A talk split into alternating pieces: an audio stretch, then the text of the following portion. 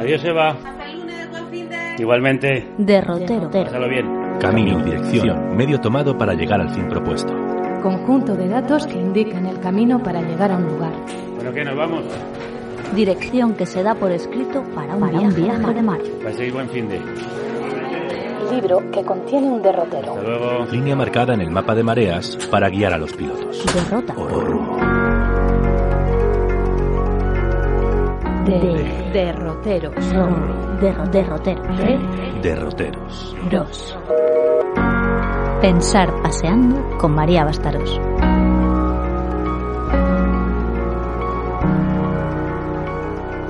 Hola, María, ¿qué tal? ¿Cómo estás?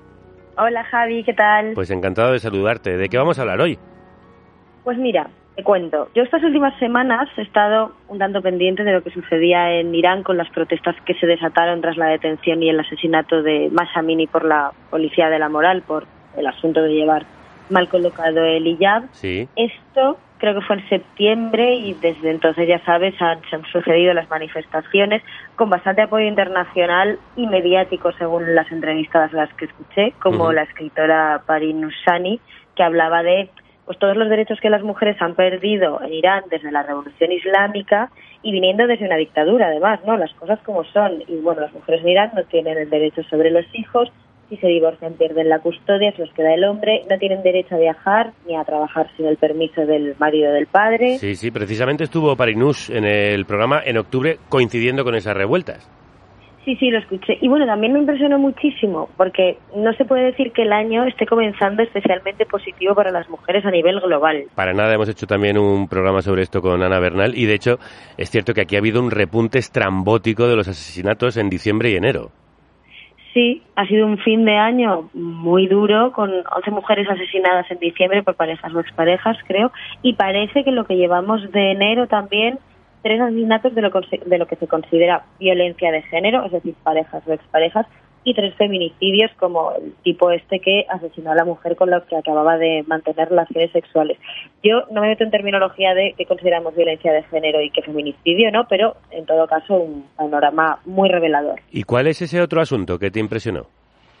Pues mira, esto fue una cosa bastante visual porque para mí, a ver, la información de que los talibanes prohíban estudiar a las mujeres no es una sorpresa precisamente, ¿no? Pero salieron estos vídeos de las alumnas, no sé si los viste, de, de adolescentes, ¿no? Que recién empezaban su educación superior llorando desconsoladas al enterarse de la noticia de que no iban a poder seguir yendo a clase, de que no se iban a poder educar con sus compañeros y bueno, eso a mí me partió bastante el corazón. Eh, no es para menos. No, no vi el vídeo, pero por lo que estás contando me parece desolador. Sí, sí, era súper triste. Pero bueno, en ambos casos hubo otras noticias que me alegraron o que supusieron una luz en relación a esto y que me hicieron reflexionar un poco sobre la palabra aliado y lo que significa en nuestro país, donde el término se ha degradado y tomado otro significado dentro de cierto feminismo y también dentro del sector más conservador o de derechas. Y de eso he venido a hablar hoy, de bueno, aliados. de aliados. ¿Y qué noticias fueron las que te han hecho reflexionar sobre esa palabra, sobre los aliados? Pues mira, en el primer caso, me imagino que todos recordáis que hay un futbolista iraní, Nadia Sarafadani, que Sí. hizo campaña por los derechos de las mujeres en Irán y las libertades, las libertades básicas en ese país, porque al final también hay quienes entienden los derechos y calidad de vida de parte de una población como un asunto de todos, ¿no? Y este deportista estuvo, por sus declaraciones, retenido de forma además muy opaca y parece que condenado a la horca durante varias semanas hasta que finalmente presiones internacionales consiguieron apartarle de la pena de muerte, pero va a ir 26 años a la cárcel por sus declaraciones. Sí, vamos, casi como una cadena perpetua. Y ya hemos comentado por aquí en el programa que no se hizo nada durante el Mundial al respecto, no hubo una manifestación de compañeros suyos, de jugadores, aunque la noticia salió justo cuando se celebraban los partidos. No, pero claro, es que creo que ya está más que creo que ya es más que evidente que el negocio del fútbol no es especialmente osado políticamente, No, ¿no? absolutamente nada. Y bueno, luego tenemos esta imagen que a mí sinceramente me hizo llorar de verdad de un profesor de la Universidad de Kabul que acudió a un programa televisivo afgano con sus diplomas de docente y luego allí ante las cámaras los rompió uno detrás de otro mientras protestaba contra el veto talibán a las mujeres en la educación, ¿no? Y decía, desde hoy no necesito más estos diplomas porque este país no es un lugar propicio para la educación. Si mi hermana y mi madre no pueden estudiar, entonces no acepto esta educación. Y para mí, estas dos personas se han jugado la vida, entiendo que de manera consciente además, para aportar en una causa que en principio no es la suya, aunque en mi opinión sí lo es, ¿no? Pero para muchos no, para muchos si no eres el sujeto político concreto al que afectan ciertas medidas o situaciones, lo que esa gente atraviesa no tiene nada que ver contigo. Si yo pienso en la palabra aliado, lo que se me viene a la cabeza no es, gente como esta. Sí, pero por lo visto eso no es lo general. De hecho, la palabra aliado tiene unas connotaciones muy negativas, ¿no? En nuestro territorio.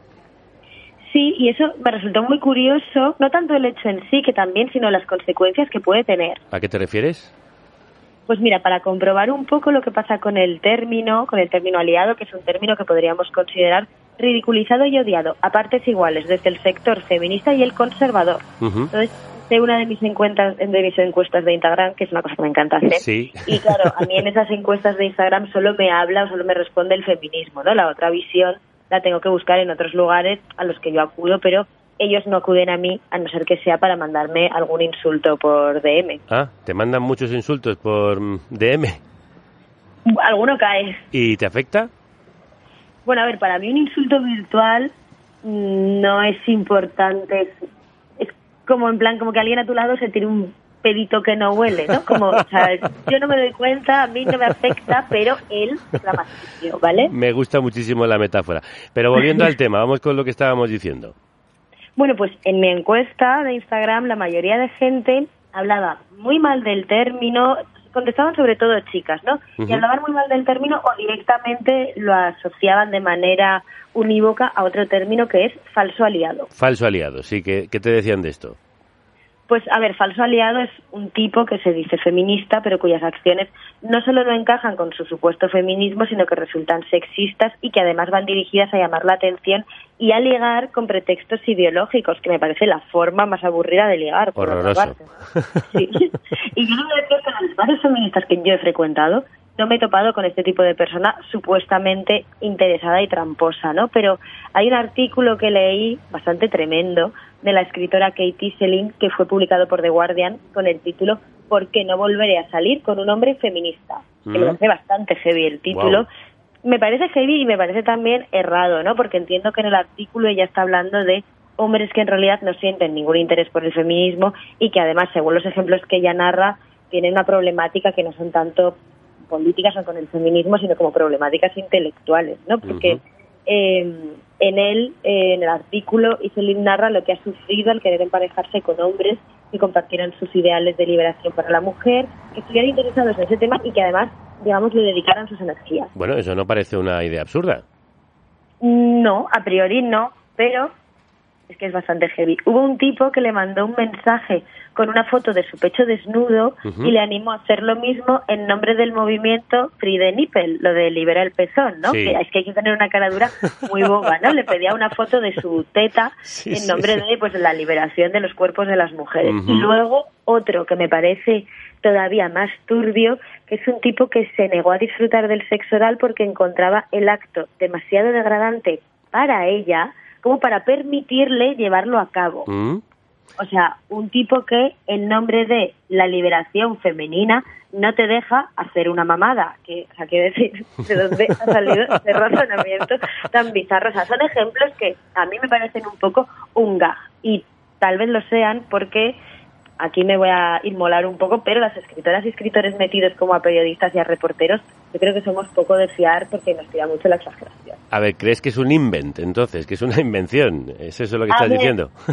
no lo podría decir, o sea, no pondría la mano en el fuego, desde luego, y yo debo decir que yo soy muy responsable con lo que escribo a nivel periodístico. Pero así en lo más personal, cuando hablo de mí, también puede ser pues que te esté contando una anécdota y de repente se me esté convirtiendo en una novela, ¿no? Porque yo, al final, yo no manejo ese caballo de la creatividad. Entonces, no quiero decir que esta mujer esté mintiendo, pero hay una cosa que a veces no tenemos en cuenta y es que cribar la información no es tan distinto a mentir, ¿no? El escoger de qué experiencias concretas, concretas hablas y puedes acabar dando a entender que todo hombre que se identifica como feminista es un imbécil de tomo y lomo, cosa que yo sé que no es así porque tengo un ex marido y muchos amigos que me demuestran que no. Sí, aunque también es cierto que en movimientos sociales y en la izquierda también hay esos quinta columnistas o esos eh, falsos amigos que a veces... Eh, quinta columnistas que bueno, que dicen defender unas ideas, pero luego en sus prácticas mm, no es así. En fin, esto lo tenemos en las izquierdas, en las derechas y en todas partes. Pero bueno, ¿qué más te contaron en tu Instagram? Pues mira, respecto a eso que dices, es que hubo algo muy curioso, que es que muchas hablaron del aliado como un tipo con las uñas pintadas que va dando por ahí lecciones de poliamor. Y yo pensé, es que o todas las que me lo estáis contando os estáis follando al mismo, que ojalá que no, o es que esto evidentemente sí que es un perfil, Es un perfil, sí. Y de hecho no es una cosa nueva, porque ya en los 60, en lo que entendemos como la gran revolución sexual, que tuvo en realidad un matiz muy machista, pues como todo lo que sucede cuando el contexto general no tiene un equilibrio ganado ya entre hombres y mujeres, ¿no? Entonces, ya en esos 60 de paz y amor y sexo libre y tal, muchas activistas como Gloria Steinem, que es una tía muy aguerrida, muy fantástica y además, para mi gusto, súper poco dramática, ¿no? Sí. Hablaba de lo conflictivo que era que muchos estuvieran usando el pretexto de la liberación sexual para presionar a mujeres con el discurso de, bueno, si no te acuestas conmigo, si no llegamos hasta este punto, será que estás como todavía constreñida por las cadenas de la represión femenina. Otra cara ¿no? dura, sí, sí. Claro. Lo que pasa que es que suena tan detectable, tan naif, que, joder, que no parece peligroso, ¿no? Al No. menos no ya. Y de hecho yo, teniendo en cuenta el furor que despertó mi pregunta en redes, creo que estamos más que a salvo del falso aliado que lo que quiere es follar. Pero también me pregunto, ¿este asunto no tiene una cara B? Pues claro que tiene una cara B, ¿no? Porque todo tiene una cara B. Explícate, explícate. Pues a ver, habrá sin duda tipos que se acerquen al feminismo con pretensiones que tienen más que ver con sus hormonas, ¿no? Pero creo que se exige una pureza de comportamiento y de razonamiento que es inalcanzable por ningún humano o humana y que a la vez hay una reacción tan extrema, tan furibunda, tan acusadora cuando un hombre comete un fallo argumental o hasta de terminología que a tipos que a priori no han hecho nada más allá de equivocarse, pues como todas, ¿no? Que es que la vida es equivocación Sí. y además quién reparte aquí el carnet de decir pues eh, qué es correcto y qué es incorrecto y además en el diálogo, ¿no? Que al final el diálogo es una cosa que surge sobre la marcha y que eh, puede dar lugar al aprendizaje, ¿no? Entonces no debe acotarse en ese sentido, ¿no? La divagación y el error o el mear fuera de tiesto deben estar comprendidos de manera natural en la experiencia de la comunicación. Entonces sospecho que a muchos tipos a los que les interesa el tema, pues no se atreven a demostrar su interés o a manifestarlo y hasta pueden cogerle algo de miedo. Y además hay un aprovechamiento que para mí es lo más terrible de todo por parte de sectores conservadores o sencillamente antifeministas o antimujeres rojas o antimujeres o antiizquierda, etcétera, esta manía al aliado, ¿no? Y este verlo como un pagafangas, como un pringao o como un maricón, porque es que es Mm. así exactamente como se ve desde los sectores conservadores al hombre que manifiesta un interés por el feminismo. Y al final creo que entre unas y otros hemos generado un paisaje en el que al tipo que le interesa el feminismo pues parece que es que debe ser un gilipollas. Y claro, mm, es lo que dice eso de nosotros, ¿no? Absolutamente de acuerdo. Me ha gustado mucho eso de que la vida es equivocación, porque parece efectivamente que es que no puede uno abrir la boca si no va a decir algo absolutamente perfecto. Eh, ¿No hay un modo de que mm, estos hombres puedan sumarse al feminismo sin levantar sospechas? A ver, sí, existen grupos de hombres que se juntan pues, para repensar modelos de masculinidad, para hablar de emociones, de paternidad, etcétera, a los que creo también que hay mucho feminismo en general que no mira con buenos ojos y que a mí me parece que lo que hacen es un proceso intelectual imprescindible. Y también hay grupos mixtos, por ejemplo, el colectivo Chateva de, de Sativa tiene un grupo de acompañamiento a mujeres que han sufrido violencia de género, tiene un círculo de mujeres, y luego tiene un grupo de hombres donde hablan pues de lo que a ellos les afecta el machismo, que evidentemente también es importante y también debe tratarse, ¿no? De hecho, para mí, hablando de esto, una de las personas que conozco, uno de los tíos que conozco que más admiro a nivel personal, es alguien que hizo un trabajo súper profundo y terapéutico al ver lo que una sociedad que aleja tanto a los hombres de la expresión de emociones le había supuesto durante su infancia y adolescencia y cómo había configurado su forma de gestionar sus sentimientos y eso cambió su vida, ¿no? Entonces, yo creo que es muy importante hablar de lo que el machismo, las expectativas, los referentes distintos que tenemos en la infancia, hombres y mujeres, y los roles binarios suponen a nivel individual a cualquier sujeto, hombre o mujer, ¿no? Y creo que saltarnos esta reflexión es un error. Yo también lo creo. Pero ¿qué hacemos con la palabra aliado? Pues a ver, la palabra aliado ya ha tomado esa connotación y por algo será, porque al final a menudo creemos o queremos creer porque es muy bonito, ¿no? Que el lenguaje tiene la capacidad de transformar la realidad. Pero yo creo, opinión polémica, que es más al revés, ¿no? Que no por ello estoy en contra del lenguaje inclusivo, pero me parece que tenemos que operar más en el mundo en tres dimensiones, ¿no? Más que en el lenguaje y que el lenguaje a colación irá cambiando. Probablemente es una opinión equivocada, como casi todo lo que me sale por la boca, pero es que me hacéis hablar muchísimo. sigue, sigue hablando. ¿Qué hacemos con la palabra aliado? vale, y respecto a lo que hacemos con la palabra aliado, es verdad, a mí, pese a todo, me gustaría sacarle aquí en este derrotero un poquito de brillo, ¿no? Darle este como un masaje descontracturante a lo que es el término en sí, con algunos ejemplos de alianzas que me resultan muy inspiradores y también muy interesantes a nivel histórico. A ver, cuéntame. Pues a ver, a mí me fascinan Mujeres de Negro, por ejemplo, que es un movimiento internacional, bueno, seguro que lo conoces, de mujeres pacifistas que nació en Israel en 1988 de manos de mujeres israelíes y fue fundado por la activista Hagar Rubles para protestar contra la violación de derechos humanos en los territorios ocupados de Palestina. Y en 1979 se organizó en Bruselas una reunión entre activistas pacifistas israelíes y palestinas y gracias a ese diálogo se formó en 1994 el Jerusalem Link, que fue la unión de dos organizaciones, Bat Salom en Jerusalén Oeste y Jerusalem Center for Women en el lado este. Al final, una alianza de mujeres de distintos credos por la paz y la igualdad que aspiraban a un futuro pues de reconciliación pacífica ¿no? entre los dos pueblos. Igual es que las mujeres siempre habéis sido más de aliaros. A ver, yo creo que a lo largo de la historia, eh, desde ambos géneros, ¿no? Se han hecho alianzas constantes. Es verdad que por lo que yo sé, que no es todo, evidentemente, las mujeres han identificado más o les ha interesado más identificar quiénes estaban en una situación que podía tener un paralelismo con la suya, ¿no? Por ejemplo, de las primeras feministas o de las sufragistas, muchas son también abolicionistas de la esclavitud en Norteamérica. Pero también esto tiene sus luces y sus sombras porque, por ejemplo, en la segunda ola del feminismo, ¿no? ya en los 60, hay una especie de desconfianza hacia las lesbianas, ¿no? como un prejuicio, una exclusión de sus intereses y sus discursos. Y de hecho, se creó un grupo de feministas lesbianas radicales que precisamente lo que hacía era protestar por la exclusión de las lesbianas y los temas que les afectaban en un congreso que hubo para unir a las mujeres de Nueva York en 1970. O sea, además un congreso que era para unir a las mujeres. Sí, eh, qué contradicción. Y, eso mm, tiene ciertas reminiscencias con lo que sucede hoy. Pues sí, para mí lo más curioso es que ahora mismo, con todo lo que sabemos de historia ¿no? y de historia política y lo mucho que interesa al feminismo investigar esta historia, no se vea el paralelismo con la discriminación que han sufrido determinadas mujeres a lo largo de la historia del feminismo por su raza orientación sexual y lo que sucede hoy con las mujeres trans, ¿no? Porque al margen de lo que uno pueda opinar de la ley trans, que al final es una ley, ¿no? Que se podrá mejorar, se podrá pulir como cualquier ley, pero hay un rechazo hacia la mujer trans que es anterior al, a la proposición de ley y que la dibuja como la otra en el imaginario, ¿no? Como el chivo expiatorio de cierta violencia y es un rechazo sobre el que ojalá en un futuro las protagonistas de estos discursos de odio reflexionen y hasta pidan perdón. Uy, vas de charco en charco, ¿eh? Ya, es verdad. Parece que... Sí, no, pero me gusta muchísimo que abras la boca y no para callarte, precisamente. Parece que el pedir perdón, de todas maneras, no es algo muy usual a nivel histórico.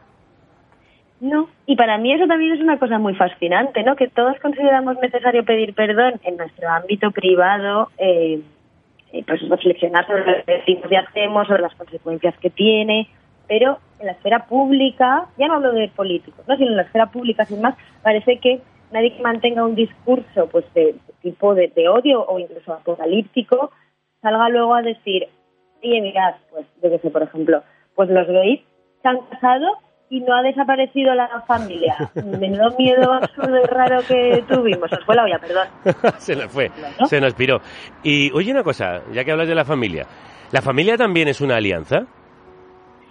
Claro, sí. La alianza es como, o sea, la familia es como la alianza un poco la más nuclear, ¿no? La más eh, pequeñita, al margen de la pareja. Y creo que la familia es interesante como alianza porque puede significar lo mejor o lo peor. Sin duda. Una familia amorosa que esté a tu lado como de forma incondicional puede suponer un territorio seguro y siempre accesible, que es lo que debería ser, y una familia en la que sufras abusos o se te rechace puede suponer una auténtica pesadilla, sobre todo porque la familia está envuelta como en mucha sacralidad, ¿no? Y parece que uno no debe hablar mal de su familia porque le han dado la vida, pero sabemos que hay familias en cuyo seno se sufre mucho. ¿Y hay alguna manera de escapar de eso?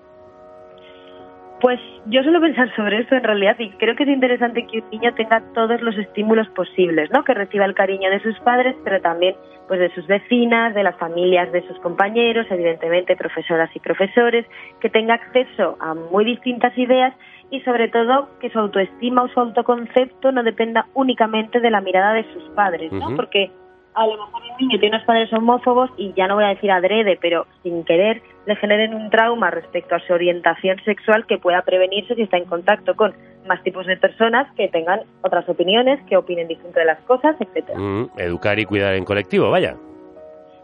Eso es algo que a mí me interesa muchísimo y de hecho voy a aprovechar el próximo día 25 en nuestro directo en carne cruda desde Alicante. Vamos a hablar de cohousing, de cohabitación y de modelos de vida colectivos con un proyecto súper interesante que se llama Agora. Bueno, menuda promo has colado aquí, ¿eh? Pues sí, es que claro, me dejáis y yo pues le doy, yo que sé. Nos vamos a ver dentro de muy poco, ese día 25, este miércoles en Alicante, y me ha encantado como siempre hablar contigo, aunque no me ha llegado a quedar claro al final qué hacemos con el término aliado. ¿Lo seguimos utilizando? ¿Buscamos otro? Pues no lo sé, decídelo tú. ¿Tú eres aliado, Javier? Uf, es que, es que esa palabra cuando se dice aquí suena siempre tan mal que uno dice, a ver si va a pensar que efectivamente que soy el, típico pagafantas y esas cosas. Bueno, ya iremos viendo lo que pasa, que al final lenguaje